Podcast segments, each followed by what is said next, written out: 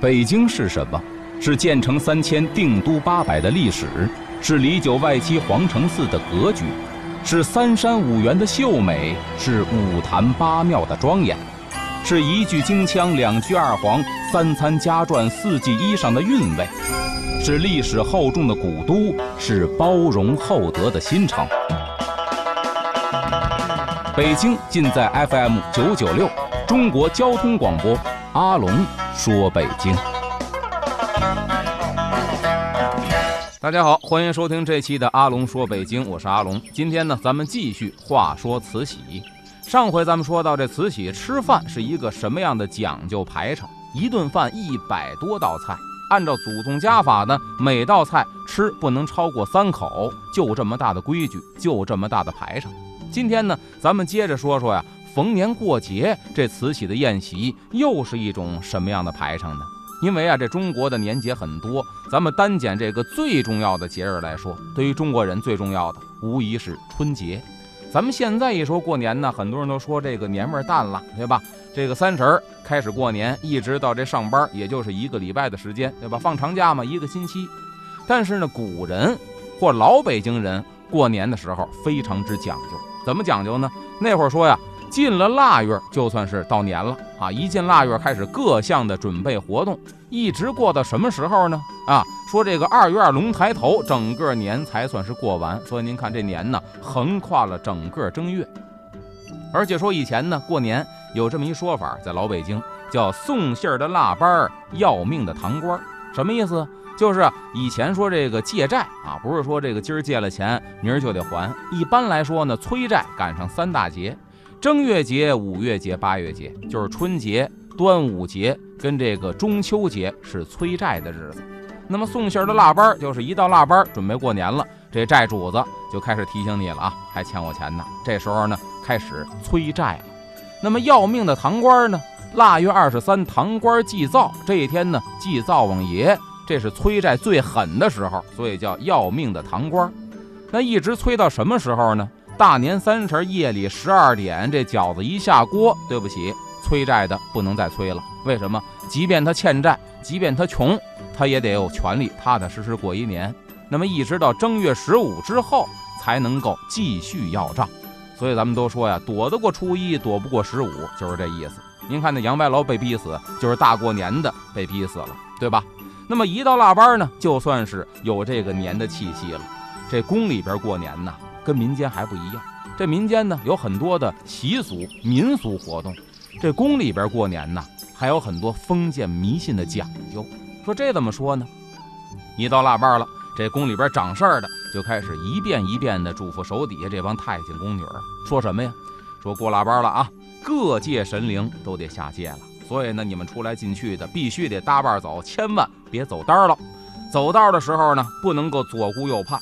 听到后边有响动了，你主动的往边上闪一下，而且进屋子之前得弄出动静来，或者弹奏一声，嗯哼，您再开门，不能够悄没声的直接进屋。而且进屋之后呢，眼皮子别四处乱学嘛，就看着眼前这块地啊。最重要的是，记住了啊，看见什么东西都不能乱喊乱叫。你们要是滋哇乱叫，惊了老太后的驾，我告诉你们，非得拿鞭子抽死你们不行。什么意思？就是古人认为呀，万物皆有神啊，说天上有天神，地下呢有地下的神，井里边呢有井里的神啊，各种的动物甚至都能够成仙、成精、成神，所以呢，宫里边更迷信这些。一说快过年了，各路神仙呢或者大仙啊都下界了，所以呢，咱们这个人类是不能够骚扰他们的。而且呢，这种事情一说呀，是越传越邪乎。宫里边呢也有很多类似的故事啊，其中有一个。说呢，头两天下雪，这不快过年了吗？外边是天寒地冻。这个皇上家，咱知道他喝水啊讲究，他坐到紫禁城里呢，他得喝这个玉泉山的水，说那儿水甜，水质好。那么每天呢，这水车得往城里边给皇上家运水，走哪个门呢？走当年的西直门。说这个赶水车的。把这大车呢赶到西直门外，正好是夜里丑时。按现在话说呢，夜里两三点钟，人困马乏，天寒地冻啊。这西直门外官厢什么叫官乡啊？就是挨着城门外头的这个老百姓居住的这个居住区。当然了，非常的这个穷困啊，这是官乡。说官乡这个石头坡啊，特别的陡，再加上下雪，所以这马蹄子往上一踩，是一踩一出溜，一踩一出溜。这赶的车的迷迷糊糊啊，这上坡的时候呢，挺费劲。于是乎啊，就开始扬鞭催马，也不知怎么的，忽然间呢，这车就轻快起来了。那么赶大车的这注意力都在这马身上，可没注意身后。一直到上了坡，都到了这个城门洞底下了。这赶大车的回头一看，当时白毛汗都吓出来了，说看见什么了？看见四个青脸披头散发的大汉帮他推车呢。好家伙，这帮人推完之后，晃晃悠悠、晃晃悠悠的就走了。这赶大车的一看呐，惊了一身白毛汗，醒过闷来，赶紧蹦下车。跪地下磕头，哎呦，这家伙不定是哪路神仙呢？这是说给皇上家送水的这个车在西直门外遇到的事情。而且当时呢，宫里边还传说，说宫里边啊，玉庆宫有一个小太监夜里出来了。这玉庆宫啊，在紫禁城的东半拉，当年呢是太子宫。这小太监夜里出来了啊，愣头愣脑的往外走，一出门撞到柱子上了。这小太监纳闷啊，说。可没留心呢，撞柱子上了。再想不应该呀，这条道天天走，闭着眼都不会走错的。这没柱子呀，正想着呢，抬头一看，这柱子下顺哪儿下来的？结果一看，这哪是柱子呀？两条大长腿。感情啊，宫里边管这个叫显道神。这显道神干嘛的呢？宫里边传说，夜里边专门巡逻，负责保护宫殿的这么一路神仙，个儿特别高。也赶上这天呢，这位神仙走累了，所以呢，靠到房脊上休息一会儿。打房脊上俩腿耷拉下来，到地跟柱子一样。这小太监刚要喊啊，一捂嘴，心想不能喊，为什么？这惊了驾，这罪过担不起。结果呢，吓得是尿了一裤兜子，总算是没喊出来，没惹了事儿。所以呢，诸如此类的事情啊，在宫里边有很多。当然了，这故事啊都是传的，也没说谁亲眼见着的。可是呢，这宫里边这个皇族啊，包括他满族啊，很多都是非常信这些的。除了供奉这个祖先以外呢，在什么跨院啊、耳房啊这些个比较偏的房间里边，都会供奉几大仙的这个供牌牌位。有什么呢？这个狐、黄、白、柳、灰，就民间说的狐呢是狐狸，黄是黄二郎，白呢是刺猬，柳是长虫，灰是耗子。说这个呢是这么五大仙儿啊，民间也有供奉的。这宫里边，您别看这皇上家级别这么高，他宫里边也供奉这些。说为什么古人认为这是一个仙儿呢？因为啊也有科学道理。说这几种动物呢，其实都是野生动物，但咱们知道很多野生动物呢，它离人呢是比较远的，离这个闹市区啊越远越好，它们的生活跟咱们可以说是不搭界的。但是呢，唯独这五样，古人就观察啊，别看是野生动物，他们喜欢呢生活在人类比较聚集的地方。所以呢，古人他不明白什么道理呀，就开始胡想，是不是呢？住在人口密集的地方，借人气儿，然后他修仙呢？所以有这么一个说法。那么呢，这些个宫里边的人给祖宗牌位磕完头呢，也有这些个大仙儿的一份儿啊。当然，宫里边不能够明摆着供这些个牌位，但是呢，宫里头专有跳大神的，叫萨满啊，也就是人家的自己的巫师，专供这些个东西。一到腊月二十三，这堂官祭灶，小年一过，说这诸神就开始下界了，而且呢，群魔就出动了啊！宫里边很多小宫女儿，白天当差呀，都是提心吊胆，到晚上更是心惊肉跳。所以呢，当时在宫里边啊，这个工作过的这些宫女儿回忆的时候也说，说宫里边过年呐，表面上红红火火，实际上是胆战心惊的过这年关。必须等到什么时候呢？二月初一跳大神的萨满送了神之后，这心里边踏实一点。这是说说到宫里边啊，过年的时候这些个比较封建迷信的讲究。那么这过年呢，咱知道最重要的就是年饭啊。这年饭现在很多人讲究出去吃去啊。这老字号呢也有预定年夜饭，恨不得头半年头一年都已经预定没了。那么宫里边这年饭啊，就得说是大年初一这顿晚饭。哎，那可以说这排场相当之大呀。这晚膳摆在什么地方呢？有时候是宁寿宫啊，就是给乾隆修的那个养老的那个宫殿。有的时候呢是储秀宫南边这个体和殿啊，甭管摆在哪儿，这桌怎么摆，跟您说说很有意思。说同时呢摆上三桌菜，而且这三桌呀是一模一样的。说为什么三桌一样呢？因为过年了，不光人得吃，还得敬天敬地。所以这屋子里边啊，最东头的那是天字桌，最西头的是地字桌，中间这是人字桌。所以说呢，天地人三桌。当然了，这供天供地的，咱们知道这人字桌谁坐呢？这就是慈禧老太后独占的这么一桌。说表示啊，除去天地之外，这人间最尊贵的、唯我独尊的，就是慈禧老佛爷。因为咱们这慈禧啊，在历史上她不是女皇啊，被承认的女皇呢是武则天。但是慈禧啊，可以说是没有女皇之名，可是有这个女皇之实啊。把持朝政也不少年，垂帘听政了，所以说呢，他得独享这人字一桌。那么这时候呢，赞礼的太监得喊一声“传膳”，您想想这叽撩叽撩这嗓子一喊，然后看外边啊，这廊屋底下四个老太监穿着这个正正装吧，然后呢带着这个顶戴，按照品级就鱼贯而入，恭恭敬敬的顺着台阶上来。然后进宫门，向上头得请跪安，因为有时候打个签就行。这是一个重大的节日，所以得特别的严谨，特别隆重。向上呢，请这跪安，然后在这房子四角站好了。这四个老太监，各位可不是什么这个李莲英啊、安德海呀，可不是这些。这四个老太监，说实话，连李莲英见了都得敬他三分。为什么呢？这不是普通的太监。这是前朝有功的太监，什么意思？上一任皇上活着的时候，人家就当差，而且是有过功劳的。所以这四个老太监平时根本就不当差，宫里边花钱都给养起来供着啊。其中呢，有伺候过道光皇上的书童，有在这个咸丰皇帝死的时候做出过特殊贡献的太监。说皇上死了，一个太监能有什么特殊贡献呢？得有啊。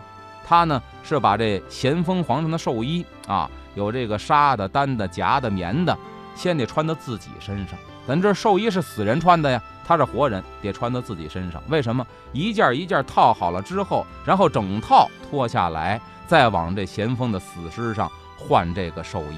所以他是干这个的。您想想，要不是够一定级别的，都没有资格替皇上套寿衣，哎，没这资格。那么宫里边呢，管这四个老太监也有一个特殊的称呼，叫什么呀？叫四金刚。这天呢，是伺候过先皇的人来伺候慈禧老太后，表示的是什么呀？这是一个非常重要的节日，表示呢是一派正统相承。这个时候，咱说那李莲英李的总管，您干嘛呢？只能是贴着宫门口站着。但这时候过年了，喜气洋洋，好家伙，嘴角往上咧着。在这个场合呀，咱也得说，这李莲英是最得意的。干嘛呀？显摆的时候到了。如果您指挥的特别的干净利落，这老佛一看高兴，这也是你的功劳啊。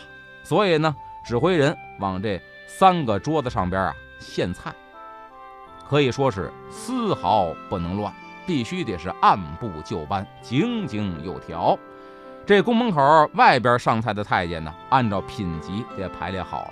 啊，不算李莲英，由这个宫门口外头这门槛开始算起，一直到寿膳房的门槛儿。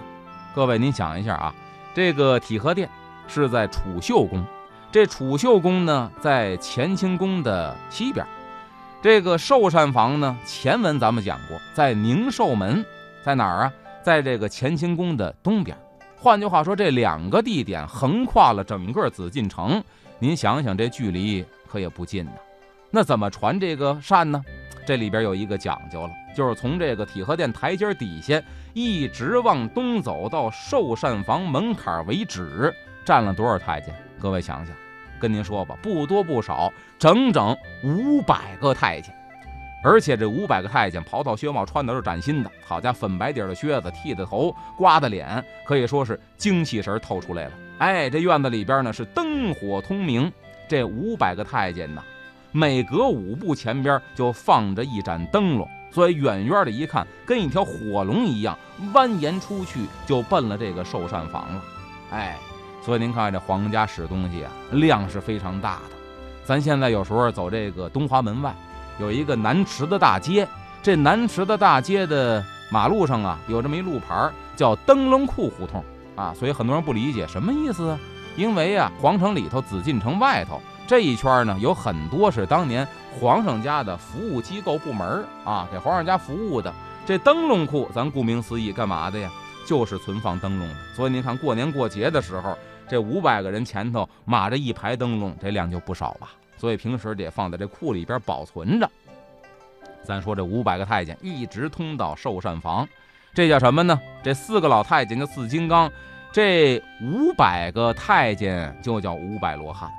这个应和的什么景儿呢？就是西天太后老佛爷叫欢宴瑶池，就完全反映出这个佛教里边的这么一个场景。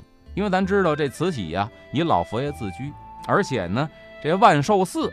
在这个北京海淀，咱们知道，在西北三环那块儿有一万寿寺。说当年呢，就是李莲英给这个慈禧拍马屁，因为慈禧呢每次到这个颐和园呢，从长河湾这儿坐船，就是现在在动物园后身坐船，沿着河道一直就漂流到这个颐和园了。说每次呢，等到了万寿寺，正好是一个中间点，干嘛呀？上来之后休息一会儿，在这儿呢做这么一个短暂的休憩。老太后在这儿呢也上个香拜个佛。那么有一次呢，这李莲英啊就拍马屁，说我看到啊这万寿寺双佛显光，这老太后纳闷了，嘿，这是一个灵异现象啊，也是一个祥瑞之兆，我得看看。结果到了一看呢，哪有什么双佛显光啊，跟平时一样。这老太后啊要急，可您记住李莲英多油啊，她早就准备好了。为什么？大雄宝殿这佛像的后身儿，她塑了一观音，而且据说呢，这个观音像是按照慈禧的面貌塑的。等慈禧问这个双佛显光在哪儿了，刚要急，这李莲英说：“老佛爷您别急呀，您往后边看，绕到后边正好是一个观音像。再一看这面容跟自己一模一样，高兴了。结果一到后头啊，可不是没人，早就列好了队了。本寺的和尚啊、方丈啊，包括这些个随行的大臣呢，早就列立两旁了。一看慈禧转过来，赶紧跪地山呼：啊，老佛爷吉祥！这慈禧一看，哟呵，叫我老佛爷呢。”打这儿，咱说慈禧老佛爷落这么一个名号，而且这里边呢还有一个很深的寓意，什么呀？这观音在这个佛像后头，寓意着慈禧垂帘听政在皇上后头。所以你看这李莲英，他这心思有多少？那么慈禧呢，非常的信奉佛教，甚至说呢有点迷信，他就把这个景象啊，五百罗汉呢，四大金刚啊，给他还原出来了，在自己大年初一这晚膳上边就给还原出来了。那么说到这儿呢，咱接着往下说，这五百个太监都是精挑细选出来的，岁数大的不要，体力不行，您站不住；年轻的不要，生瓜蛋子，您不熟悉业务，必须找那个年富力强、三十来岁的啊！一过腊八就开始培训了，这培训呢是不能出一点岔子。您想想，这么重要的一个场合，正好是过年第一天，都讲究万象更新，这一天要是出了娄子。那会儿人也迷信呢，那肯定这一年都晦气，所以这罪过是太大了，不能出错。那么从腊八开始训练，一直到这个初一，咱想想，将近一个月的时间，每天都得练。练什么呀？拿这个白布托这个粗碗，因为咱这练的时候不能拿这个上好的官窑碗练，万一菜了太浪费东西了。拿这粗碗练啊，有的时候呢没有碗，拿砖头练啊。练的时候呢，说练一次得用两匹白布。因为您看这人在这摆着呢，五百个人练，这白布肯定费得多呀。那宫里边办事儿就得讲究一个排场，从来不惜的说这个钱花多少，不考虑这个问题。那您想，为什么拿白布托碗呢？这慈禧吃饭这碗必须保证干净啊。说那会儿没有食药监局，那这宫里边的饭也是天下一等干净的，所以您不能拿手直接上手。虽然您洗过手了，再一个这难，说为什么难呢？各位咱知道，咱要是徒手端碗呢？没事儿，要是拿着白布垫着端碗，各位这可打滑，就好像说这古玩行一样。您呢鉴定书画、鉴定金属，比如这个青铜器，戴手套。为什么书画呀，包括金属啊，怕这个手上有汗，哎，回头呢把它给弄坏了。但是各位这瓷器鉴定的时候不戴手套，因为瓷器不怕手上有汗。再一个呢，戴手套打滑反倒容易碎了瓷器。但您看看这会儿呢，拿白布拖着碗，这个打滑不好练，所以呢，练将近一个月的时间。啊，这会儿呢，咱说这司礼的太监高喊一声“善起”，善起什么意思？就是善，这个饭都给您准备好了。但是啊，这就是一信号，请老太后入座的一个信号。这饭呢，远远还没上齐呢，因为太多了。这老太后呢，啊缓步轻摇的又打这里屋走出来。这个时候，因为是过年了，跟平时得不一样。怎么不一样呢？皇上、皇后在后边得陪着出来，这是宫里边的规矩啊。说这个初一十五，当然不是说过年啊，是每个农历的初一十五都得由这皇帝跟皇后啊在旁边侍膳，就是陪着老佛爷吃饭，帮人家布菜，伺候着。况且这是大年初一，一年的第一个初一呀，所以这更重要。这老太后呢，来到自个儿的座位，先不坐下，干嘛呢？她得带领着身后是皇帝皇后，向东边这一桌俩手合十，哎，这么一欠身一鞠躬；往西边这桌呢，俩手合十，这么一鞠躬，代表什么呀？谢天谢地啊，因为那是天一桌地一桌，态度呢也特别的虔诚，特别的认真。然后老太后呢，缓缓的。在自己这一桌这儿坐下来，这时候四个老太监围拢过来，向这个老太后呢是垂手请安。同时呢，这门外五百罗汉，就那五百个太监齐声高喊：“老佛爷万寿无疆！”您各位想想啊，空旷的紫禁城里边，五百个太监那嗓子喊出来：“老佛爷万寿无疆！”这也是个阵势啊。而且声调是十分的整齐，您想想，由近到远，因为咱知道，从这储秀宫一直排到东边那个寿膳房，整个横穿紫禁城，这叽撩叽撩的声音，这也是一景啊。这个时候呢，开始放炮，干嘛呢？因为过年了嘛，而且还讲究，整个用膳的过程当中，这鞭炮不能停，噼里啪啦，噼里啪啦一直放。所以各位，您想想，整个吃饭的过程可也不短呐。一直放炮，这过年过节，紫禁城里边 PM 二点五啊也少不了。除此之外呢，这个还得有这个耍竞鞭的，就是那鞭子特别长，咱见过影视剧里演的，光这棒就得半尺来长。这鞭子呢是羊肠子拧的，加上呢鞭梢上有这么一尺来长的这么一梢，所以说呢打在地下跟那个炮竹声一样，啪啪的极其的响，在这儿甩这鞭子，也一直伴随着整个的吃饭过程。说这样呢，能够去煞，能够辟邪，因为过年了嘛，有一个讲究就是辟邪。这是说老太后吃饭刚刚入席，那么过年这顿饭具体怎么吃，可还没有开讲呢。没关系，咱们留到下回接着跟您说。各位别忘了，咱们明天早上五点，阿龙说北京接着跟各位聊。